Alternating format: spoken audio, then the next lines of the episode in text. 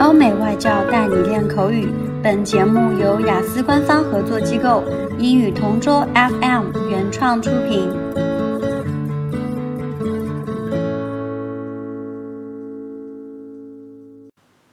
Describe your favorite singer or band. I've always enjoyed listening to American pop music, so one artist that I am a huge fan of is called Taylor Swift. I remember coming across her music while I was studying at university about 10 years ago.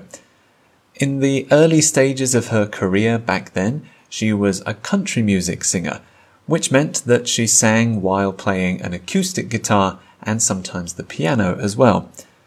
Even though I'd never really listened to much country music before, after hearing her wonderful voice, I realized that it could be very catchy and quite moving as well.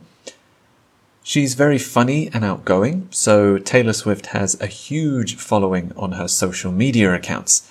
She's also quite extroverted because she shares a lot about her life, especially about her cats. So the photos on her profile are a mix of selfies and her pets.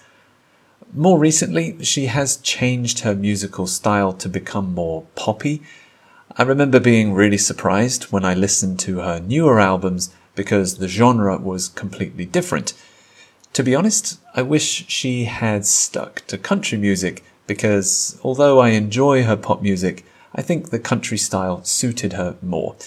If she releases a new album, I'll definitely listen to it the day it comes out because her lyrics are fantastic, her singing is amazing, and I've enjoyed every record she's released.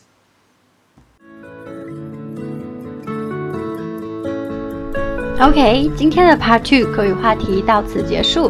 想要免费获取五到八月雅思口语完整题库和口语素材的小伙伴，可以关注我们微信公众号“英语同桌”。回复关键词“口语题库”就可以啦。